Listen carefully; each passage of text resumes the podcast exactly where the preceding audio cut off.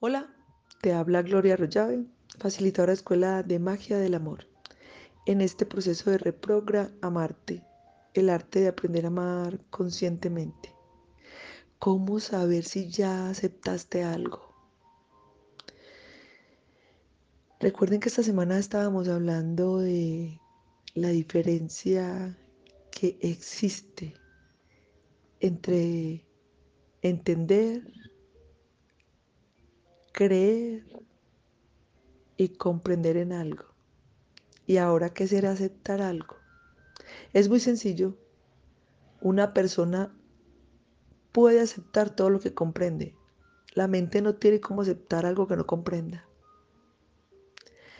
Aceptar no es decir, Sí, yo ya sé que me hicieron eso porque son muy malos, porque los amigos no existen, porque no hay con quién relacionarse, porque la vida es muy dura, yo ya sé que esto me pasó porque Dios me lo mandó. Eso no es aceptar, que no, que no, que no. La aceptación trae un profundo estado de comprensión y de paz. Es el punto superior de toda una secuencia evolutiva del espíritu o de la mente humana. Yo puedo aceptar todo lo que comprendo y no puedo aceptar nada que no comprendo. Por supuesto que para comprender necesito haber vivido las experiencias necesarias, verificar las leyes del universo y saber cómo funcionan. Recuerde que hace unos días les dije, la verdad no puede ser enseñada y la verdad no la quieren enseñar. No la pueden enseñar. Nos pueden compartir herramientas de amor y de sabiduría y guiar. Sin embargo, las experiencias hay que vivirlas. El momento de la liberación y de la paz interior es darnos cuenta que somos correspondientes con las circunstancias que estamos viviendo. Así que las cosas se dan por sabiduría y por entrenamiento, no por casualidad. Cuando alguien dice, me abandono en las manos de Dios, me abandono en las manos del Padre, lo que está diciendo es algo muy sencillo. Yo renuncio a hacer la voluntad del hombre para permitir que se haga la voluntad del Padre. Y por supuesto que si una persona renuncia a hacer la voluntad del hombre, pues se va a hacer la voluntad del Padre. No significa que esté comprendiendo la voluntad del Padre y que sea perfecta, sino que renunció a hacer lo que quiere. Esto mismo visto desde comprensión, desde una comprensión profunda, sería levemente diferente. Sin embargo, muy parecido a decir, Padre, reconozco que tu sabiduría es la que organiza el universo de una manera perfecta. Y comprendo que solamente siguiendo tu sabiduría yo puedo ser libre y feliz. Me entrego en tus manos para completar la sabiduría que me falta.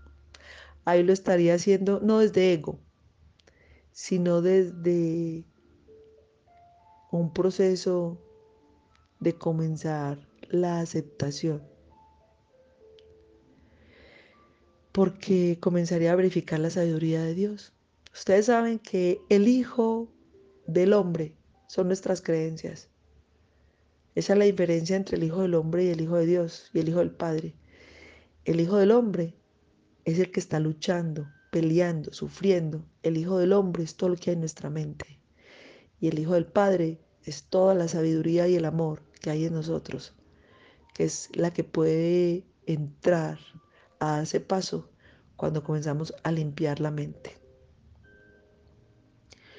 Cuando yo digo acepto la voluntad del Padre y me dispongo a verificar, porque pensamos que el libre albedrío, ah, es que para eso nos dieron libre albedrío. Entonces, el libre albedrío es para luchar, para pelear, para sufrir y para hacer lo que me da la gana.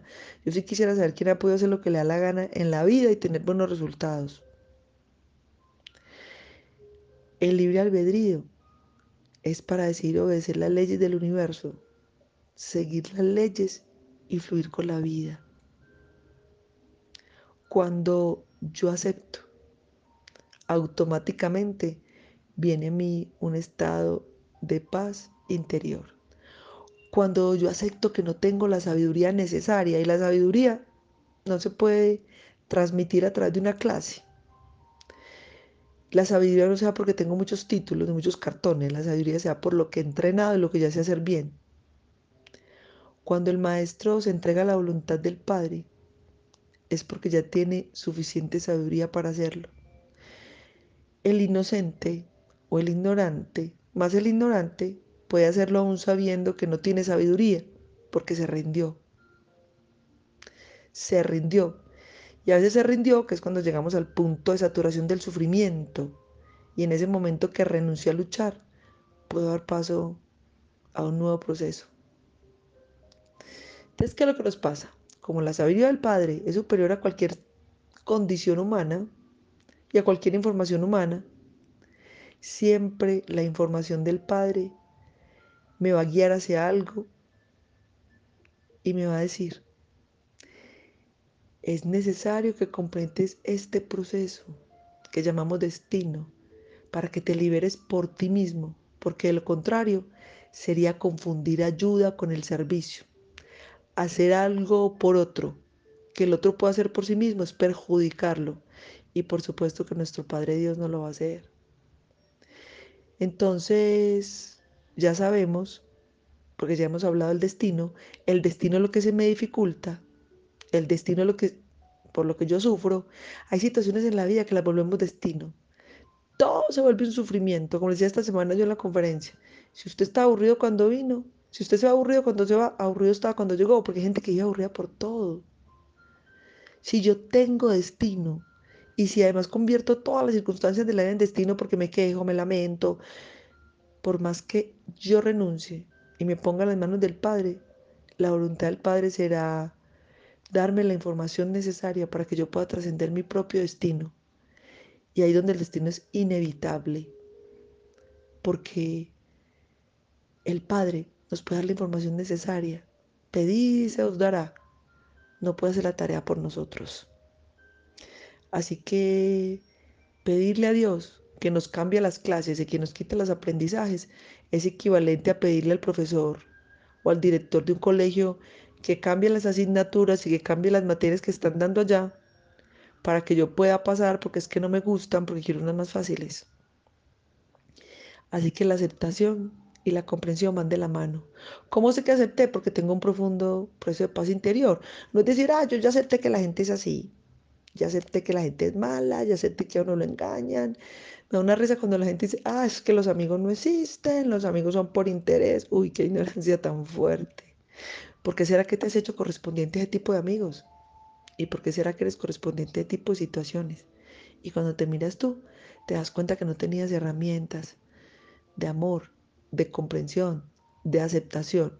Y comienzas a trabajar en ti y como por arte de magia, todos los amigos son maravillosos, toda la gente es maravillosa y todas las circunstancias son maravillosas. ¿Qué quiere decir? Se llama ley de correspondencia. Somos correspondientes con los amigos, las parejas, las circunstancias y las situaciones que vivimos para que las trascendamos y para que podamos trabajar en nosotros hasta llegar al proceso de comprensión y de aceptación. Así que seguimos en este proceso. Los invito nuevamente en Medellín. Iniciamos aceptología el 4 de abril. Encuentran toda la información en la página web www.gloriarroyave.com en la pestañita de formación.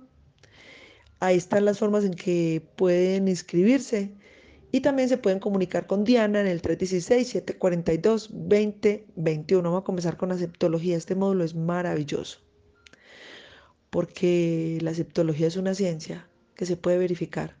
Cuando yo acepto la paz interior, llega a mi vida. Seguimos también en este proceso del ayuno. Estamos en la cuaresma, sin importar qué religión profesas, sin importar qué culto tienes, sin importar si no profesas nada, profesa el amor, la comprensión y la aceptación. Hoy, hoy vas a ayunar desconfiar de los demás, desconfiar de las circunstancias de la vida. Piensa siempre lo mejor. Piensa solo lo que trae paz a tu corazón. Seguimos con las cajitas. Qué felicidad. Qué felicidad este proceso que llevamos de las cajitas, de los 40 propósitos para esas 40 semanas, para aprender a ser más felices. Te habló Gloria Rollave Te deseo un feliz y maravilloso despertar de conciencia.